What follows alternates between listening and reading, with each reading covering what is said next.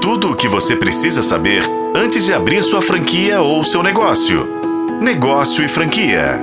O mercado varejista continua em transformação. A primeira notícia é que as gigantes do mundo Pets estão começando uma conversa de fusão. A ideia é que a Pets e a Cobase se juntem e se formem um grande player do setor. As empresas que são assessoradas pelo Itaú BBA e pelo Morgan Stanley não confirmaram as informações, mas como diz um velho ditado, onde tem fumaça, tem fogo. A outra notícia é que a loja The Body Shop, que pertence ao grupo Natura, poderá ser vendida. No final de julho, alguns bancos já tinham publicado relatórios mencionando a possibilidade de venda.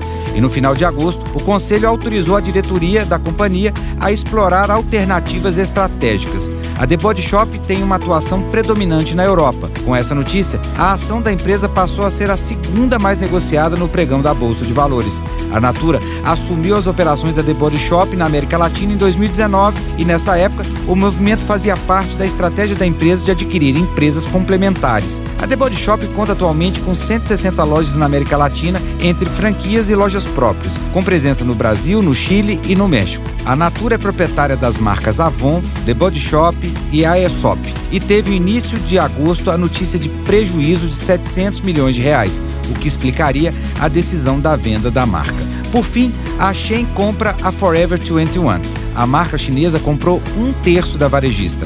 A ideia é ter nos pontos de vendas da Forever 21 os produtos da Shein. Por outro lado, a plataforma vai receber os produtos da Náutica e da Reebok, que são dos mesmos donos da Forever 21. É importante ressaltar que a empresa já esteve no Brasil, chegou por aqui em 2017 e era âncora de diversos shoppings da Multiplan. Em 2022, todas as unidades varejistas foram fechadas.